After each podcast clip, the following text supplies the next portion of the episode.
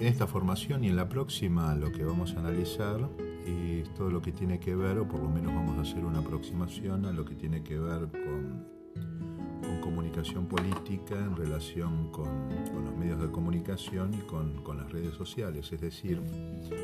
el ecosistema de medios en el cual nosotros eh, nos movemos como, como militantes. Eh, específicamente hoy vamos a analizar las consecuencias sociales de la fake news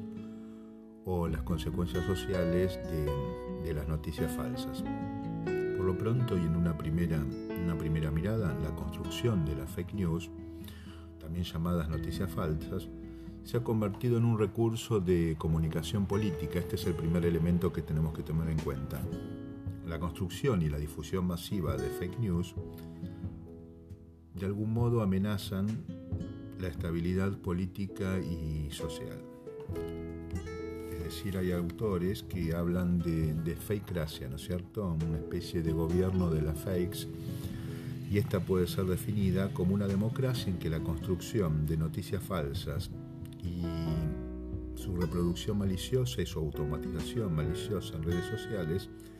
se ha convertido en uno de los principales recursos de comunicación política, en lo que llamamos también la era de la posverdad. El tema de la posverdad ya lo hemos analizado en, encuentros de formación anteriores, pero luego lo vamos a volver a, profundizar por, entendemos por posverdad una especie de narrativa de interpelación emocional en las que la razón o la verdad científica o sencillamente los hechos fácticos son superados por la creación de contenidos que apelan fundamentalmente a las emociones y donde lo relevante o donde lo importante ya no es algo que es verdadero o no, sino que parezca ser verdadero, es decir, que sea verosímil. Esto tiene que ver entonces con, con, construcciones de contenidos donde lo que interesa y donde hay una intencionalidad, lo que interesa no es eh, lo verdadero del hecho, sino lo verosímil del hecho, hay una construcción del hecho y las fake news se construyen sobre una estrategia de falsificación de hechos. Es decir, se, elaboran algo así como realidades ajenas a la realidad objetiva por medio de narraciones si bien no son verdaderas, son verosímiles. Y lo central de estas narraciones, de estas fakes, es que tienen como, como finalidad o tienen como objetivo generar o causar un efecto pragmático, es decir, un efecto práctico, sea un efecto económico, sea un efecto político, sea un efecto ideológico, a través de la manipulación y a través del engaño. Es decir, Fundamentalmente el tema de la fake news y, y, su objetivo es que lo que intentan generar es un daño en términos de lo que lo estamos planteando. Puede ser un daño a un adversario político, puede ser un daño en términos de, de generar conmoción social, de generar inestabilidad social pero siempre la intención última de, de, las fakes es este efecto pragmático que planteábamos nosotros y este efecto pragmático tiene que ver fundamentalmente con generar algún tipo, algún tipo de daño a un adversario. Hasta tal punto es así este tema de las fakes que hoy pareciera que en comunicación política se dedica más tiempo a desmentir noticias falsas o a construir noticias falsas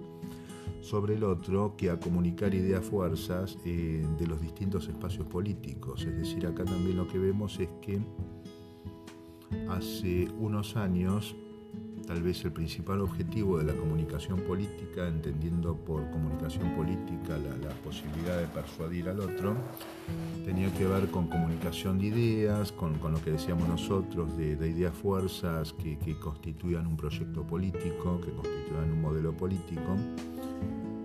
Y hoy por hoy lo que hay es una especie de corrimiento desde esa, idea original de la comunicación política, que es comunicar las ideas, los proyectos de determinados espacios, a una que tiene que ver con o, la desmentida de fake news o la construcción de, fake news. Digamos que lo que observamos hoy es que hay una especie de, de, espacio de construcción de lo que podemos llamar una irrealidad en contraposición con irrealidad. Y esta irrealidad eh, de alguna manera lo que, lo que no interesa es que sea verdadera o no sea verdadera. Luego vamos a profundizar un poquito en lo que tiene que ver con cómo se construye la realidad social, pero podemos decir como, como una primera conclusión que las fake news son, son una herramienta que a mí me ayudan o me permiten generar una especie de eh, realidad alternativa distinta a la realidad objetiva y eso tiene como, como objetivo generar algún tipo de reacción, sobre todo emocional, en aquel que recibe la, fake news o la noticia falsa.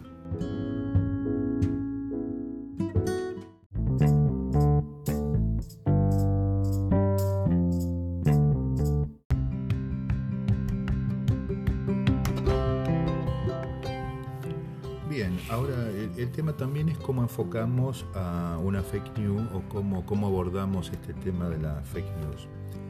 Las noticias falsas pueden ser definidas de, varias maneras.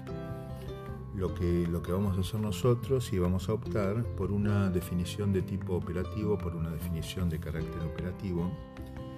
y que está vinculada a la construcción de un producto eh, claramente pseudo periodístico y que es difundido a través de portales de noticias, a través de la prensa escrita, a través de la radio, de la televisión y sobre todo de redes sociales, con la finalidad de engañar y de manipular a la población respecto a un tema. Este engaño y esta manipulación tienen claramente una finalidad que es generar algún tipo de reacción, sobre todo emocional, en aquel que, recibe y que consume la, fake news.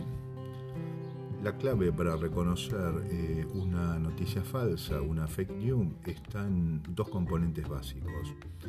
El primer componente es que tiene la apariencia de una noticia o de un hecho noticioso para dar una impresión básica respecto de lo que es un fenómeno. Es decir, lo que queda claro acá es que el formato de la fake news reproduce el formato de lo que sería un hecho verdadero o una, noticia verdadera. Tenemos entonces que se cumplen con aquellas características de dónde se dio, cuándo, cómo, por qué, eh, de alguna manera se reproducen las famosas W, el what, el whom, el when, el where y el why, y también la H, el how, el cómo del periodismo tradicional. Es decir, que, el primer elemento interesante es que el formato o la configuración de lo que es la fake news tiene un formato eh, exactamente igual al que es un, hecho noticioso verdadero o una, noticia verdadera. El segundo punto es que la información es falsa. No existe una corroboración de los datos, eh, la corroboración se deja a mitad de camino, se construyen medias verdades o directamente el hecho que se plantea es absolutamente eh, falso. Si bien el hecho es falso, eh, o puede ser dejado a medias, o como estamos hablando acá de medias verdades, lo que sí eh, sostiene a la fake news es este tema de que tiene verosimilitud. Y esta, esta verosimilitud está directamente vinculada con aquel que consume la fake news porque por lo general uno de los objetivos de las fake news es reforzar de alguna manera eh, las ideas previas, las creencias previas o, la opinión previa de aquel que, la consume. Digamos, eh, una fake news que de alguna manera eh, fuera antagónica o fuera opuesta a las creencias de aquel que la está consumiendo no funcionaría. Es decir, que en este caso las fake news eh, funcionan como un reforzador de aquello que previamente cree o aquello de que previamente está convencido aquel que, la consume. Un elemento también interesante para, para analizar el tema de la fake news es que la falsa noticia consiste de alguna manera eh, una declaración que actúa como noticia y esto se hace deliberadamente para, para engañar, ¿no es cierto? Lo que tenemos que tener claro es que en este sentido la información falsa siempre se presenta en forma de noticia real. Esto es importante porque esto es lo que le da entidad esto le da funcionalidad y esto hace en realidad que funcionen la, fake news, ¿no es cierto? Otro tema es que, como decíamos anteriormente, eh, también las fake news operan sobre lo que se llama y lo que decíamos hoy, que es el sesgo de confirmación. Es decir, que le doy entidad de verdadero porque previamente yo estoy convencido de que aquello que estoy leyendo, que estoy consumiendo, que estoy escuchando eh, es verdad digamos, es fundamental este tema de que la fake news opera en dos ámbitos, el ámbito de lo que es el sesgo de confirmación por un lado y el ámbito de que opera fundamentalmente sobre lo, sobre lo emocional eh, sobre el otro. El otro elemento interesante es que el objetivo de la fake news, además de generar este, este impacto emocional, digamos, este impacto que no tiene que ver tanto con, con la razón sino con la emoción, apunta directamente a la desinformación, es decir, generar un marco de, desinformación y esto es la contracara absoluta de, lo que es la información fáctica, de lo que es la información chequeable o comprobable y claramente que este objetivo de la fake news de desinformar tiene también como digamos la idea que hay detrás de todo este esquema de desinformación es generar algunos autores plantean inclusive que, la hegemonía de la fake news no tiene que ver tanto con esta idea de imponer lo que, lo que es falso en este hecho en particular, sino generar una especie de incredulidad absoluta en quienes consumen información con respecto a ya directamente no poder eh, diferenciar lo que es verdadero de lo que es falso y esto claramente que tiene una intencionalidad política y tiene una intencionalidad ideológica.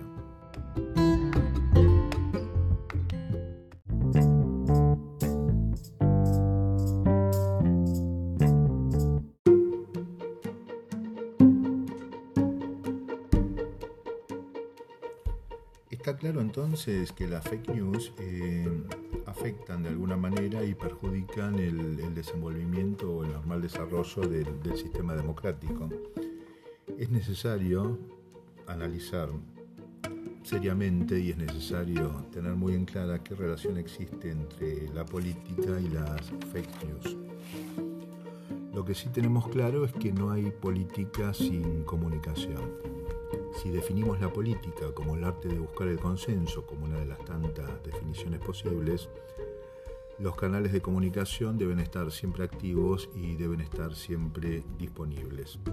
Tenemos que considerar también que una de las premisas, uno de los objetivos de la actividad política es la conquista del poder. Y lo que nos queda claro entonces es que la política siempre está afectada por los procesos de comunicación. Para poder comprender entonces cuál es el impacto de las noticias falsas, debemos analizar cómo estas noticias falsas y cómo esta difusión masiva y esta utilización masiva de las noticias falsas trastoca de alguna manera, perjudica el proceso de construcción de lo que se denomina la, agenda pública.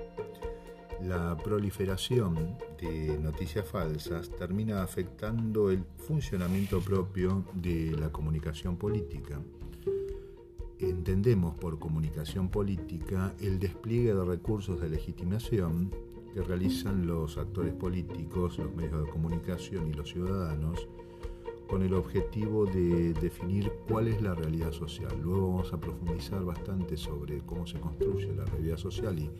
qué es lo que constituye la, realidad social. Entonces sí tenemos que estos tres actores, los actores políticos, los medios de comunicación y los ciudadanos, son importantes para el análisis, ya que son los que componen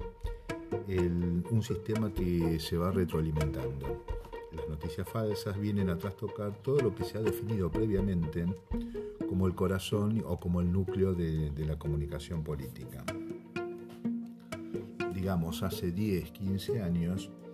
uno definía comunicación política como la relación que mantienen gobernantes y gobernados, los sujetos, eh, en un esquema de mensajes ida y vuelta, los objetos, a través de los medios de comunicación social. Y lo central para el ciudadano era que sus percepciones, eh, sus definiciones, sus decisiones, sus opiniones respecto a un actor político, un actor económico un actor social estaba en función de esta retroalimentación que se producía entre los sujetos por un lado y, el objeto que era la noticia por el otro. Con la aparición masiva de la fake news, lo que, lo que nos encontramos es que primero eh, se ha trastocado completamente el funcionamiento del sistema. De alguna manera tenemos que rever eh, lo que constituye hoy por hoy la, comunicación política y por otro lado tenemos que analizar qué es la, realidad social, cómo se configura o cómo se constituye la, realidad social. Tradicionalmente, hace unos años, eh, han sido los medios de comunicación como una institución social los que han actuado como agentes mediadores, digamos, entre los, eh, los hechos sociales y las percepciones que tenemos de los hechos sociales digamos que los medios de comunicación funcionaban a algo así como un puente que sirve para el diálogo entre los actores políticos por un lado y los ciudadanos por el otro. A esto luego se le fue sumando recientemente, desde específicamente el 2008-2009 en adelante, eh, las redes sociales. Entonces, lo, que tenemos es una, realidad social construida, un mecanismo de construcción de la realidad social que lo vamos a ver luego y lo voy a poner en el grupo como, como el gráfico número uno. Y un factor común que supuestamente interconectaba o, vinculaba a los actores políticos, los medios de comunicación y la, opinión pública es que compartían opiniones u hechos con respecto a lo que se definía como, como real. En este plano entonces la realidad nunca termina de ser del todo objetiva porque existen mediaciones con respecto a esa, realidad. Pero estas mediaciones, este, estas mediaciones tenían que ver con anexiones o con incorporaciones de intereses, recortes de la realidad, resúmenes de la realidad en realidad en última instancia lo que tenemos es también una vieja discusión que, se plantea también en, historia con respecto a que una cosa es el hecho objetivo, pero otra cosa es la interpretación del hecho objetivo y de última la realidad social está construida no solo sobre los hechos, sino fundamentalmente sobre las interpretaciones que yo le doy a los hechos.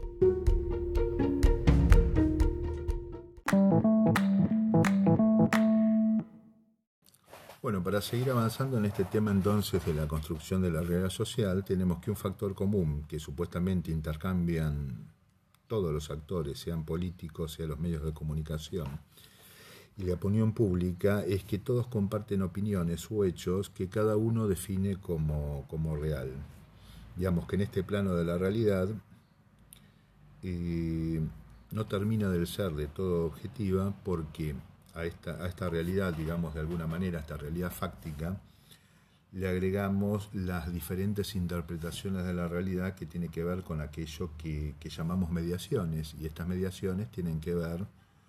con cómo operan los medios y las redes también en términos de anexar un interés, recortar la realidad, resumirla, digamos que, está claro siempre que hay una especie de, interacción entre la realidad objetiva o la realidad realmente existente y la realidad tal cual se nos presenta. Y luego le vamos a agregar un, un tercer plano que es la realidad en cuanto eh, la percibimos nosotros. Es decir, que si los ciudadanos reciben información tanto de medios de comunicación como de otros ciudadanos a partir de las redes sociales, que comparten eh, información, todo esto termina funcionando como una especie de foro colectivo, de ágora colectiva, eh, donde quien logre acaparar atención va a incidir más sobre la construcción de la realidad social, va a lograr captar más la atención que aquellos que no tengan esta capacidad de, de, incidir o de tener seguidores o de, acaparar eh, atención. Entonces tenemos que la realidad, tal como la definen algunos autores, termina siempre siendo una realidad política medias y termina siendo también una realidad eh, construida. Tenemos varios planos entonces de realidad. Hay una realidad política objetiva, que es la primera categoría de todas las realidades, que está vinculado con la imagen objetiva que el político pretende mostrar, que el espacio político pretende mostrar, y que no necesariamente se refleja en la segunda categoría, que es la realidad política subjetiva que depende de la imagen que construye el votante o que construye el ciudadano a partir de su percepción. Y por último tenemos una tercera categoría que, que, influye sobre estas dos, que es la realidad política construida, es decir, la forma en que los medios y las redes sociales cubren este acontecimiento. Ellos interpelan, luego transmiten una visión subjetiva y procesada de lo que está ocurriendo. Esto está eh, planteado en el gráfico número 2, que también voy a poner en el grupo, y que, nos va a ayudar a, a, comprender cómo van funcionando, cómo van operando y cómo van interactuando estos tres planos de realidad. Ahora, la pregunta, y acá tiene que ver directamente con el impacto que tienen las fake news, es qué sucede si en algún momento este procesamiento de la realidad política y este, esta construcción de, la realidad social contiene información falsa. Y esta, esta es claramente la, intencionalidad, este es claramente el objetivo de la difusión de las fake news. Entonces tenemos que la realidad política construida es el punto de partida de nuestras opiniones como ciudadanos. La realidad política subjetiva eh, que nos rodea y eso se puede traducir, por ejemplo, en likes en Facebook, en votos en elecciones o en descontento social en otras esferas de acción. ¿Qué pasa entonces si los insumos o alguno de los insumos que utilizamos para decidir sobre qué es real y qué no es real termina siendo una mentira, termina siendo eh, falsa? Lo que hemos visto claramente en los distintos procesos históricos que se han dado y lo tenemos en América Latina muy, muy claramente marcado es que la fake news pueden cambiar escenarios electorales, pueden mandar a la cárcel o proscribir opositores políticos o líderes políticos y pueden eh, generar eh, conmociones sociales. Por eso es fundamental eh, para nosotros, en cuanto militante y parte de un espacio político, el tema de detectar fake news por un lado, pero también el, cómo neutralizarlas, el cómo operar sobre ellas.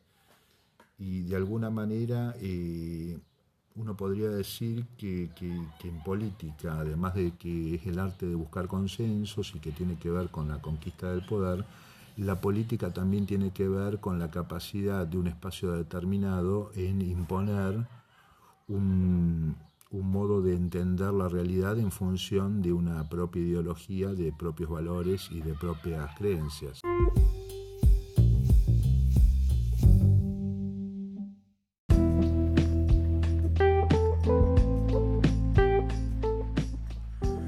para ir finalizando, un tema que es interesante es cómo gradualmente lo que estamos viendo es que las redes están funcionando mejor que los medios en, términos políticos y de alguna manera tenemos ejemplos claros. Cuando los medios de comunicación masivos, digamos, han apoyado cuestiones que, por ejemplo, en el 2016 el plebiscito de la paz en Colombia fue apoyado por los medios masivos, en el 2017 el plebiscito Brexit en Gran Bretaña. Eh, los medios masivos de comunicación en Estados Unidos apoyaron a, los demócratas en contrario de Donald Trump. Las mismas elecciones argentinas en el 19 tuvieron al macrismo apoyado por los medios de comunicación masivo. Pero tenemos que quienes triunfaron en, estas distintas campañas o los que salieron ganando han sido siempre o, por lo general se ha planteado una situación en contra de los medios dominantes. Eh, y quienes salen ganando, eh, por lo general han sido quienes eligieron campañas eh, no convencionales. Esto es más que claro en el ejemplo de Trump en Estados Unidos y de Bolsonaro en Brasil. Es decir, que lo que estamos visualizando también es que las redes sociales vienen acompañando un proceso en el cual se evidencia claramente algo así como un desvanecimiento de los límites que otrora marcaban las, las distintas esferas de la vida, ¿no? lo público es privado es la pareja de opuestos más mencionada en este escenario. En lo cual lo privado y con ello la expresión de las emociones se ha vuelto extremadamente público. Bauman hablaba ya en el 2012 de algo así como una intimidad exteriorizada, que es lo que define a la sociedad contemporánea. Hay distintos autores, distintos pensadores y distintos filósofos que también hablan del, giro efectivo, algo así como un ciudadano íntimo. Eh,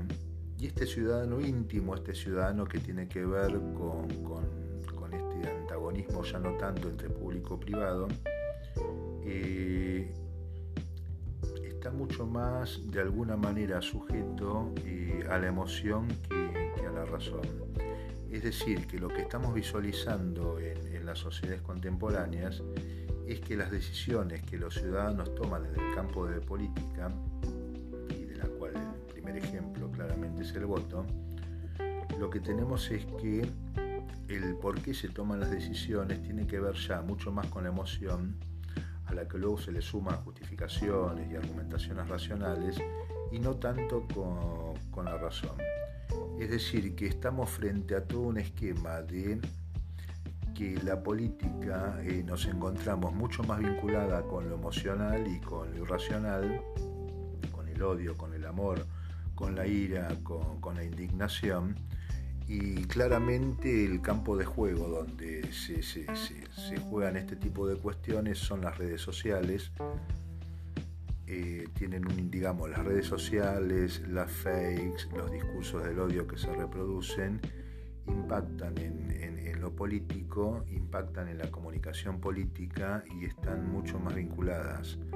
con el tema de lo emocional con el tema de lo racional y esto tiene que ver con todo lo que venimos planteando nosotros desde los primeros encuentros en cómo, se construye sentido, cómo es la batalla cultural en relación a, distintos marcos de creencias, cómo se construye la, realidad. Entonces, como una primera conclusión para todos aquellos que, que hacemos política, tal vez lo que tengamos que tener en cuenta a partir de, lo que venimos diciendo es que no debemos subestimar eh, este marco emocional que, envuelve a la política, que hoy es parte de la política, que impacta fuertemente en la política y donde claramente el tema de las redes sociales opera en este marco emocional con una facilidad mucho mayor que los medios de comunicación tradicionales. Este es un tema luego que vamos a profundizar en otros encuentros cuando ya veamos cuestiones que tienen que ver con esquemas específicos de, comunicación política, pero que coinciden todos los autores que hoy por hoy no podemos analizar la política desde una mirada más clásica, que era vincular las decisiones políticas a a una pura racionalidad, sino que tenemos que analizar la política y operar en política sobre aspectos que tienen que ver con, lo emocional. Esto lo, vemos claramente en términos políticos, en las reacciones que se han generado a, los partidos políticos tradicionales en, Europa, en Estados Unidos, en Brasil, y el éxito de, candidatos, digamos, extra sistema o fuera del sistema, tiene que ver con cómo esos candidatos han logrado interpelar en términos emocionales a enormes sectores de la población y bueno, y el éxito político tiene que ver precisamente con esa capacidad que han tenido de utilizar políticamente esas, esas emociones.